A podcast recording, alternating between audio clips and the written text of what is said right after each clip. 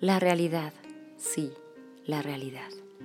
Ese relámpago de lo invisible que revela en nosotros la soledad de Dios. Es este cielo que huye, es este territorio engalanado por las burbujas de la muerte.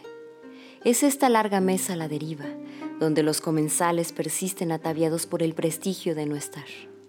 A cada cual su copa, para medir el vino que se acaba donde empieza la sed. A cada cual su plato, para encerrar el hambre que se extingue sin saciarse jamás. Y cada dos, la división del pan. El milagro al revés. La comunión tan solo en lo imposible. Y en medio del amor, entre uno y otro cuerpo, la caída. Algo que se asemeja al latido sombrío de unas alas que vuelven desde la eternidad, al pulso del adiós debajo de la tierra. La realidad. Sí, la realidad. Un sello de clausura sobre todas las puertas del deseo.